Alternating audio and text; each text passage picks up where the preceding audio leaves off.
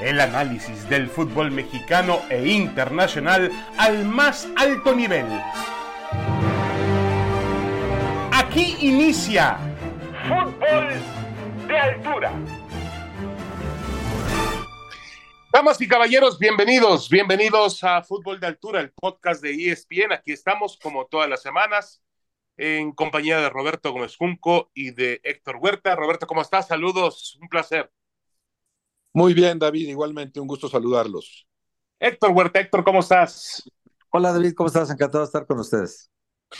Bueno, eh, vamos a empezar con el tema eh, de las Chivas Rayadas del Guadalajara después de la derrota en el Clásico. Hablaremos también del América y tocaremos otros puntos que tienen que ver con el fútbol mexicano. Ya comenzó eh, en el plano internacional la Liga de Campeones de Europa, un, evento siempre muy, muy esperado y muy codiciado por, el, por los aficionados al fútbol. Pero el tema de las Chivas, eh, Roberto, eh, Fernando Hierro, el director deportivo, sale a decir que no hay crisis, que tres derrotas consecutivas e incluyendo el último, la última derrota, una goleada ante el América en el clásico, tampoco significan crisis, que si hay un mal momento, lo acepta. ¿Cuál es tu punto de vista, Roberto, sobre lo que dice Fernando Hierro y sobre la actualidad del Guadalajara? Bueno, en, principio a mí me parece eh, loable la actitud de Fernando Hierro de dar la cara, ¿no? Porque no, no se esconde, sale a hablar en el momento crítico de su gestión al frente de las Chivas, porque ese es el momento más complicado de él y de Paunovic. Eso me gusta. Y también entiendo que hay cosas que no puede decir abiertamente, que hay cosas que deberán manejarse nada más en el seno interno, con el técnico, con los jugadores.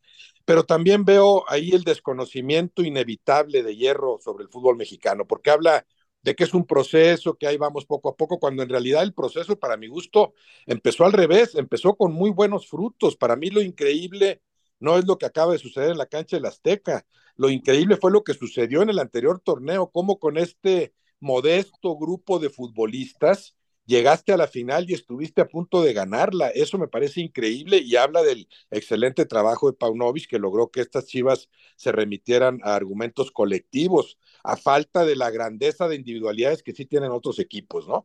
Eh, esto de esto del Azteca es normal, el América se conecta, mejores futbolistas se ponen a jugar a lo mismo y terminan aplastándote. Entonces, yo creo que Hierro poco a poco se dará cuenta que eso que dijo que es un proceso y poco a poco, bueno, no va a regresar su proceso, yo creo, ni se va a acercar siquiera a lo que hizo en el arranque.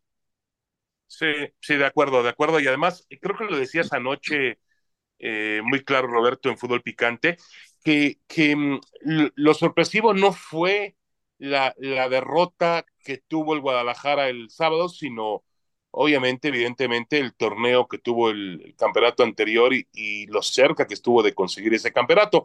Ahora, eh, a mí me parece, en lo personal, mi punto de vista, Héctor, es que pues realmente no dijo gran cosa Fernando Hierro. Hierro habló, sí da la cara, correcto, pero habló de, mm, de, que ya ha sucedido en algunos momentos de su carrera, cuando perdió con el Real Madrid frente al Barcelona, de que el equipo descartó cualquier problema interno que exista dentro del equipo, pero la realidad es que este Guadalajara, con todo respeto, se vio muy extraviado, muy, muy extraviado el, el sábado en la cancha del Estadio Azteca, Héctor.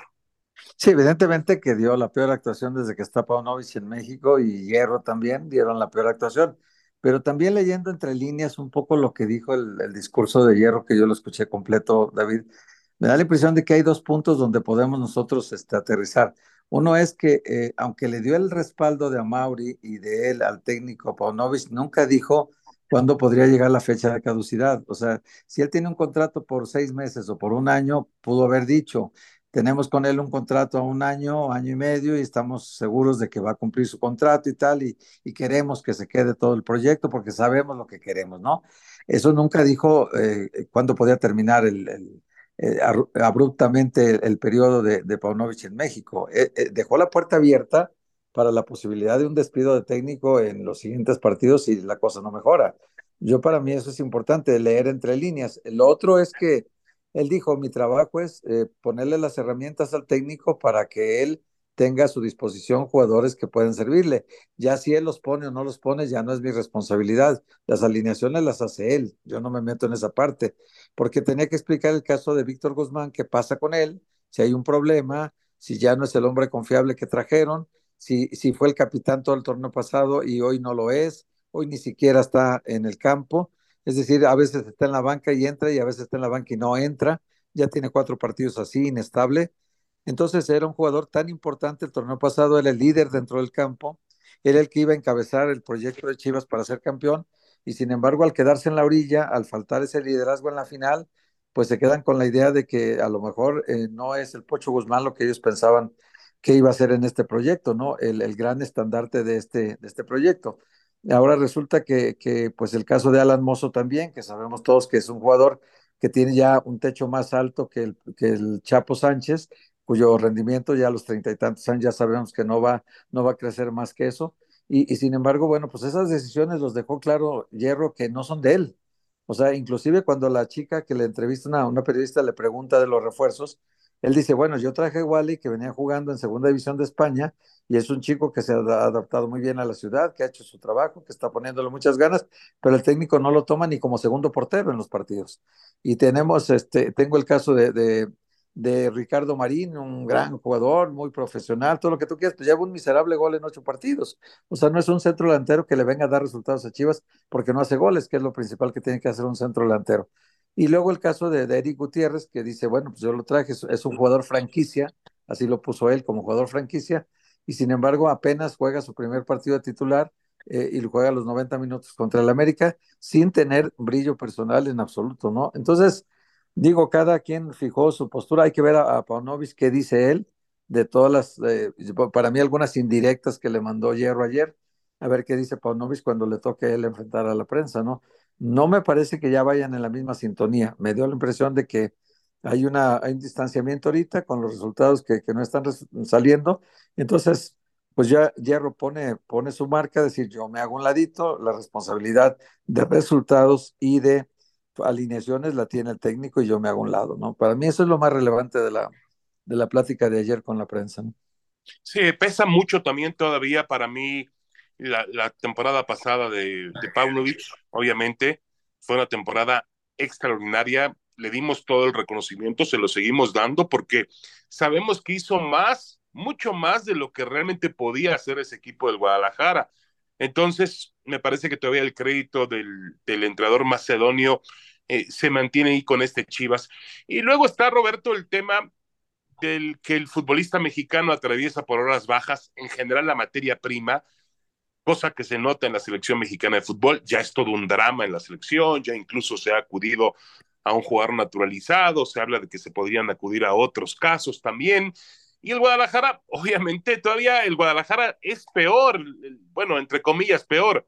El tema, porque, porque en el Guadalajara, eh, el Guadalajara no juega con naturalizados. El Guadalajara solamente juega con mexicanos por nacimiento y eso obviamente todavía le quita eh, una, una cuestión de, de, elección. La selección cuenta con los mejores jugadores de todo el fútbol mexicano. El Guadalajara cuenta con lo que tiene en su cantera y con lo que puede comprar.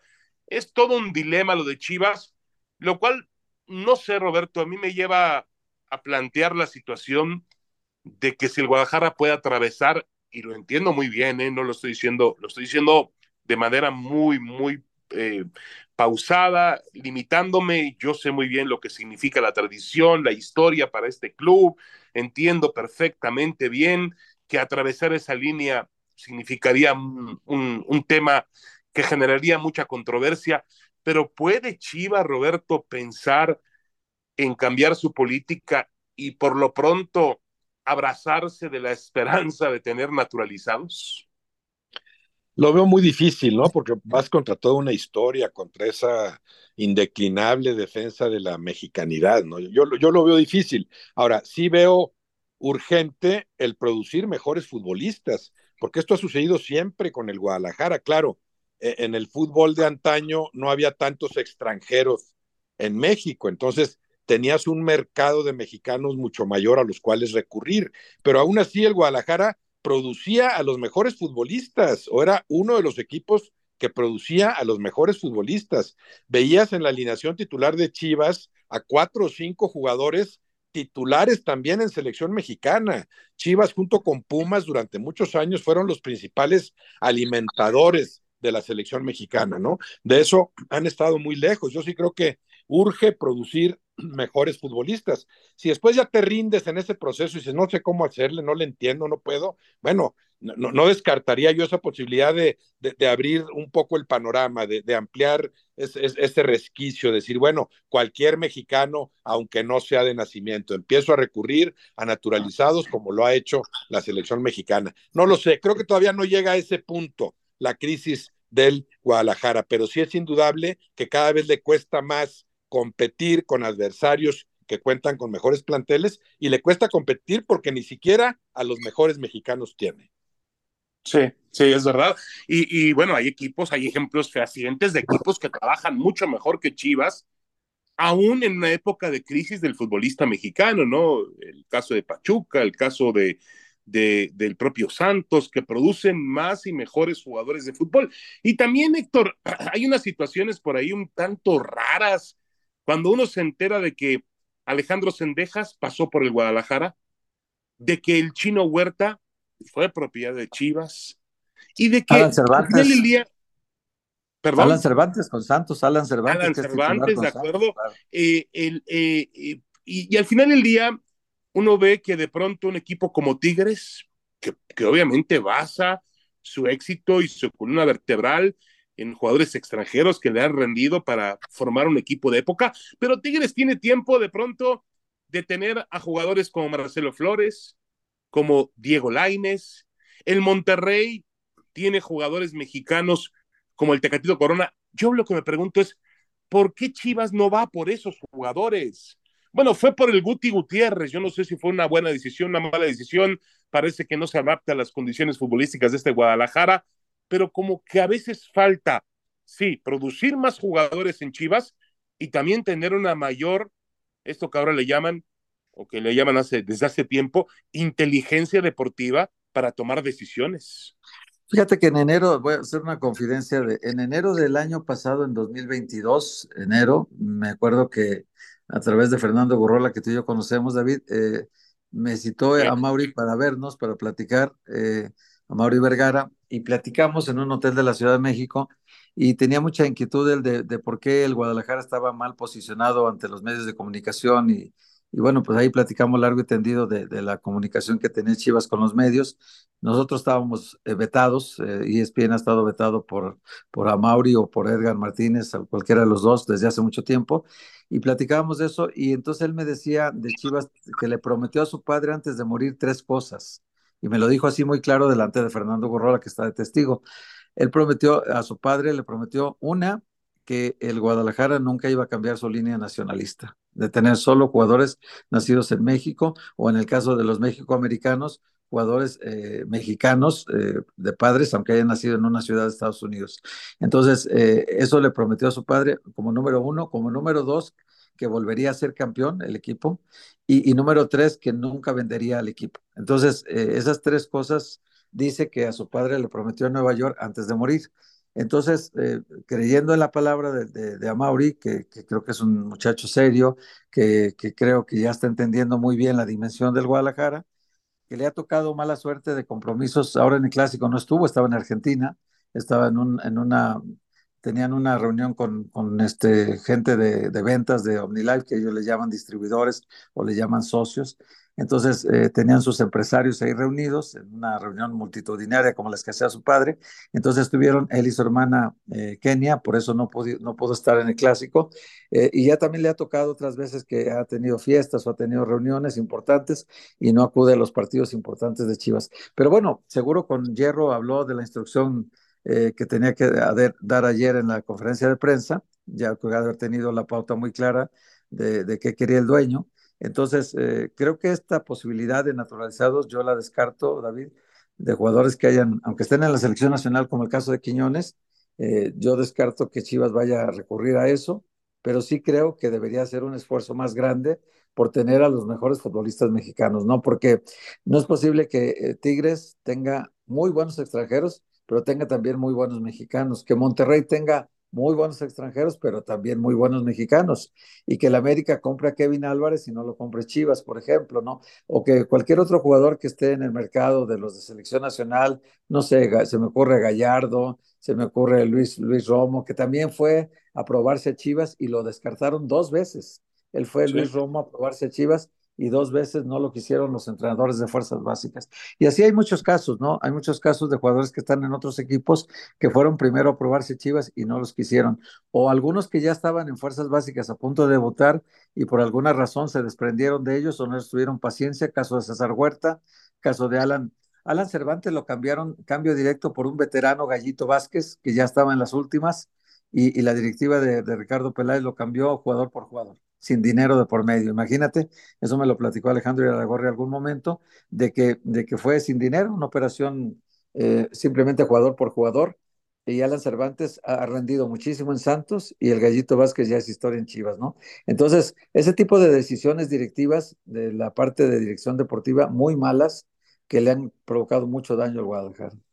Sí, la ventaja que tiene Chivas, eh, entre comillas, eh, bueno, hace poco también estoy involucrado en temas de descenso.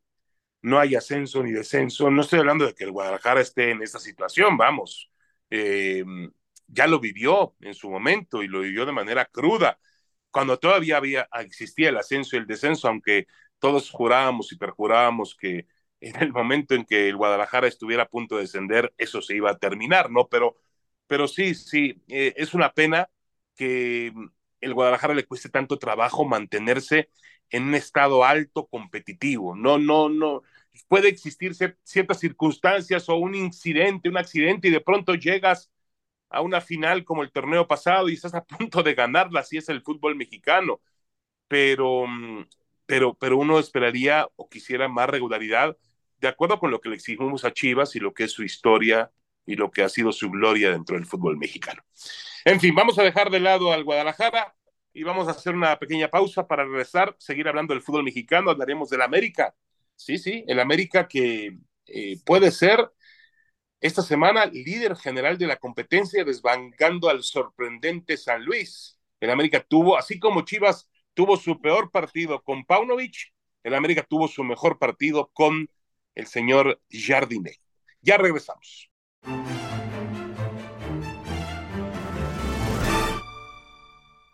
Estamos de regreso, estamos de regreso en Fútbol de Altura, el podcast de ESPN en compañía de Roberto Gómez Junco y también de Héctor Huerta. Bueno, el tema ahora tiene que ver el América, eh, Roberto, después de lo que fue el triunfo holgado, contundente sobre las Chivas, ¿qué tipo de sensaciones te despierta este equipo para el resto del torneo y para conseguir finalmente lo que siempre busca el América, que es el título? Bueno, habrá que esperar a ver qué tan capaz es el América de repetir actuaciones como esta, pero en primera instancia sí me queda la percepción de que se perfila como el principal candidato para ser campeón, simple y sencillamente, entendiendo eh, lo, parejo de las circunstancias, entendiendo que nuestro fútbol y con este sistema de competencia, cualquiera o casi cualquiera termina coronándose, pero sí lo veo en este momento como el mejor plantel, al del América, creo que en este momento está por encima del de Monterrey, y no hablo de no hablo de costos, no hablo de cuál sea más caro o no, lo veo como un plantel muy completo. E, esto de Lichnowsky, si es que también soluciona, porque tampoco lo sabemos, fue un partidazo el de Lichnowsky, el mejor partido que yo le he visto en México, y no sabemos si eso va a solucionar lo que es el principal problema de la América, esa vulnerabilidad en su aparato defensivo. Eh, la, pareja que hizo con Juárez y luego todavía se da el lujo de, de, adornarse en esa gran jugada del tercer gol con el error defensivo y lo que tú quieras, pero la gran jugada de Lichnowsky para Valdés, que así mete el segundo de sus golazos, ¿no? Entonces hay, que esperar, es cierto, medirlo contra otros adversarios, pero sí veo fuerte al América, es claramente la mejor actuación que ha tenido con Jardiné, es un América que ya se pareció mucho al mejor América de Fernando Ortiz, que para mí el América de Fernando Ortiz fue el mejor equipo durante dos torneos sin contar las fases finales, ahí no supo eh, refrendar esa, esta categoría. Entonces sí, lo veo muy bien perfilado, está recuperando a algunos jugadores. El problema de, de, de después será a quién quito para que entre Jonathan Rodríguez, por ejemplo, para que entre Henry Martín, pero sí lo veo muy poderoso el América. Sí, eh, eh, y uno puede medir un equipo o un plantel de acuerdo a lo que, a lo que deja en la banca. Y es increíble cuando en los últimos minutos del clásico, ya con el partido definido, claro, pero es increíble los cambios que hace el Guadalajara para buscar reaccionar lo que tenía Paunovic en la banca a lo que tiene Jardiné, que es exceso, ¿no? Eh, y todavía no utilizó a Henry Martin estando disponible, ¿no? El, el campeón de goleo del, del, torneo anterior, el, del cual se espera que haga una gran dupla con, con Julián Quiñones. ¿Tiene excesos este América? Sí los tiene, puede generar una competencia interna el técnico brasileño también, eh, muy interesante, pero Héctor, al América el segundo lugar no le sirve, un buen torneo no le sirve, solo le sirve el campeonato. Sí, sí, sí, aunque tiene esa enorme ventaja que bien, bien describe este Roberto, tiene esa enorme ventaja de la capacidad individual del plantel y del, del soporte de armario que tienes en la banca, ¿no? En la banca hay muchas soluciones. Eh, muchos equipos cuando ponen en la cancha los 11 saben que en la banca hay muy pocas soluciones. Se tienen jóvenes o tienen canteranos, tienen, tienen jugadores todavía no, no consolidados. En cambio, el América tiene jugadores que, que ahora el problema es, tienes en el lado derecho a Alex Endejas, pero también tienes a Leo Suárez y cualquiera de los dos puede ser titular. Tienes a Henry Martín cuando vuelva en plenitud con Julián Quiñones y del lado izquierdo tienes a Brian Rodríguez en su mejor torneo en México con Cabecita Rodríguez ahora esperando de suplente para ver cuándo le vuelve a arrebatar la titularidad a Brian Rodríguez, ¿no? Inclusive estando Henry Martín, Julián Quiñones puede jugar del lado izquierdo. O sea, de medio campo hacia el frente, y luego tienes a Richard Sánchez en la banca, tienes a Jonathan Dos Santos jugando, a Fidalgo jugando también ahorita, entonces tienes, y no digamos Diego Valdés, ¿no? Que es la joya de la corona ahí en el, el América, entonces tienes mucho talento individual de medio campo hacia adelante. Hacía falta enderezar la parte defensiva porque el grupo de los dos descoordinados que jugaban en la central, Araujo, Cáceres, Israel Reyes, eh, Lara, no se entendían nunca, eran súper descoordinados todos. Eh, la pareja que pusiera el técnico era un, era un, era un crucigrama para entender qué querían hacer en el campo, siempre una, una coladera el América. Y ahora con Ramón Juárez y Lisnowski prácticamente sin entrenar ningún día, se acomodaron muy fácil con la experiencia de Limnowski, con el oficio que tiene y con este buen momento que vive Ramón Juárez, que viene de la selección sub-23 y que lo está haciendo muy bien con la selección y que ahora en el América dijeron, pues hay que aprovechar el buen momento que pasa a ver si endereza la defensa. Y vaya prueba de fuego que pasaron los dos centrales. Y esa es la defensa central del América ahorita titular. Yo no movería a nadie de ellos porque la defensa se vio muy bien, igual que el ataque del América. Y cuando el ataque siente que la defensa le responde, pues el ataque se encarga de hacer goles siempre. El América hizo 91 goles con Altano Ortiz en dos torneos. Es un equipo que de medio campo hacia adelante tiene un arsenal ofensivo muy poderoso. Yo sí creo que es un, el gran candidato a campeón junto con Monterrey y Tigres. Tigres hizo muy mal partido contra el Atlas, pero no descarto porque tiene un gran plantel también y lo han reforzado los dos, tanto Monterrey como, Tigres. Piezas claves han estado incorporando sus equipos y tienen también además lesionados que cuando se recuperen van a ser más fuertes a sus planteles. Entre esos tres me parece que tendría que estar el campeón, ¿no? América, Tigres o Monterrey. Sí, por eso me pareció eh, un poco extraño el hecho de que Lichnowsky, digo, a ver, extraño y no extraño, porque también el semblante o la idea que teníamos de Lichnowsky, eh, que jugó un poco en Tigres, que estuvo en Cruz Azul, que estuvo también, si no me equivoco, en Necaxa, ese Lichnowsky realmente era un Lichnowsky que en el América no iba a solucionar absolutamente nada. Lo ha hecho de manera muy buena, impresionante su presentación. Habrá que ver si se mantiene así, como dice Roberto, y habrá que verlo ante rivales de otra, de otra capacidad. Pero sí me parece, me parecería extraño, y yo creo que hoy Tigres se podría estar arrepintiendo, no, no solamente de haber perdido a Lichnowsky, sino de haber reforzado un equipo que al final del día va a ser tu rival para tratar de conseguir el campeonato. Lo que dice Héctor está muy claro. Este tema este asunto parece de tres. Claro, podrían después eh, meterse uno, uno que otro, si Toluca supera su irregularidad, si el León también logra mejorar su, su nivel futbolístico, eh, no sé quién más, el San Luis mantiene su gran temporada, porque en México hemos visto casos de equipos que no son favoritos y al final consiguen el campeonato, pero parece que esa historia es entre América, Tigres y Monterrey, Roberto, por ahora.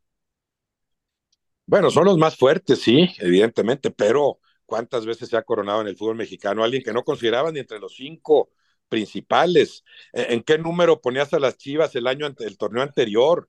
No lo veías entre los cinco principales y termina jugando la final, cerrando como local, o sea, mejor ubicado que Tigres y muy cerca de, coronarse. Entonces nunca puedes descartar cosas como esas. Lo del San Luis es muy meritorio, lo de Bravos, extraordinarios ambos. Veo muy difícil que sigan compitiendo con los mejores equipos hasta el final. Coincido contigo, si de repente se pone a jugar como sabemos que puede hacerlo el Toluca, León, pues serán peligrosos. El Atlas con lo que tiene les compite a todos, el Santos Laguna sabe competir con lo que tiene, los Pumas vienen en ascenso, entonces claro que no puedes descartar a ninguno de esos, pero sí coincido en que yo vería como los principales favoritos en este momento.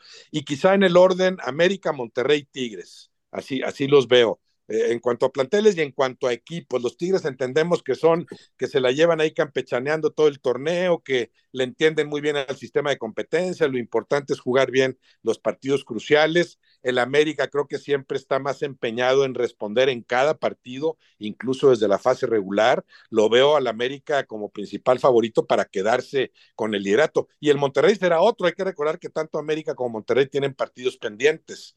Ganando ambos, o sea, ganando el América eh, eh, mañana sería el líder y ganando el Monterrey su partido pendiente, pues sería el segundo lugar, ¿no? Son dos equipos que probablemente a partir de aquí peleen por el primer lugar eh, general. Y, y del América, a mí lo que me gusta es también el estilo que defiende. Me sigue pareciendo el fútbol más atractivo, el que despliega el América cuando juega bien, como lo hizo el sábado en la cancha del Estadio Azteca. Correcto. Bueno, pasemos Pasemos a un tema del fútbol internacional. Eh, esta semana comenzó pues el siempre, los siempre prestigiosos torneos europeos. No hay muchos, pero bueno, hay por fortuna algunos mexicanos involucrados en estos torneos. Em, yo te preguntaría, Héctor, ¿a quién ves con más posibilidades, pues sobre todo de avanzar a la siguiente ronda?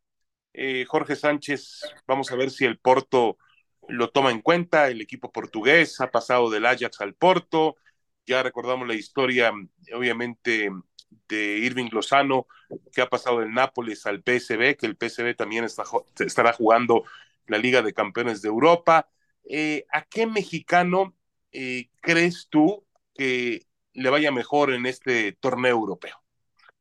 Bueno, estamos ahorita con la expectativa muy alta de Edson Álvarez también, ¿no? Que acaba de ir a la Liga Premier después de su periodo en, en, Holanda, en, esta, en este fútbol plataforma de la Eredivisie.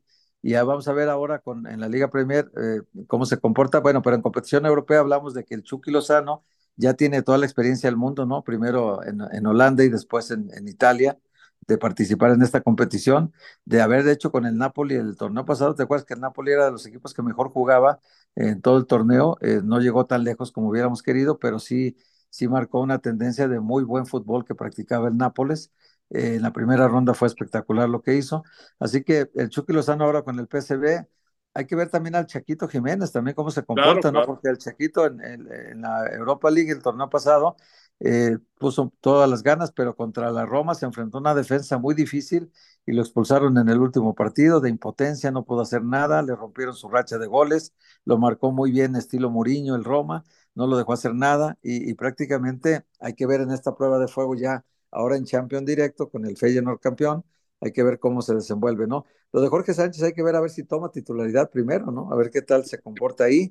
Y, bueno, pues son, no hay tantos mexicanos ahora en la, en la gran tres, Tres. Desgraciadamente está muy escasa la competencia, entonces, pues vamos a, a remitirnos a esos tres a ver cómo les va, David. Yo yo creo que la expectativa más alta es si el Chaquito puede hacer en la ronda de grupos ya una buena cantidad de goles que llamen la atención, como los hizo en la, en la ronda previa. Acuérdate que fue uno de los líderes goleadores en la ronda previa de la Europa League el torneo pasado, ¿no? Hizo creo que cinco goles en esta competición. Entonces el Chaquito hoy, hoy que lo están mirando todos, que incluso ya hubo confusión en algunos medios argentinos porque dicen el goleador argentino, ¿no? Cuando él ya hace mucho tiempo decidió que iba a jugar con selección mexicana y lo tendrían que ubicar como, como mexicano naturalizado que es, ¿no? Porque él, nació en Buenos Aires, eso no podemos dejarlo de lado. El padre de argentinos, además no tiene más que por adopción la nacionalidad mexicana que se naturalizó, entonces a los 18 decidió adoptar la nacionalidad mexicana.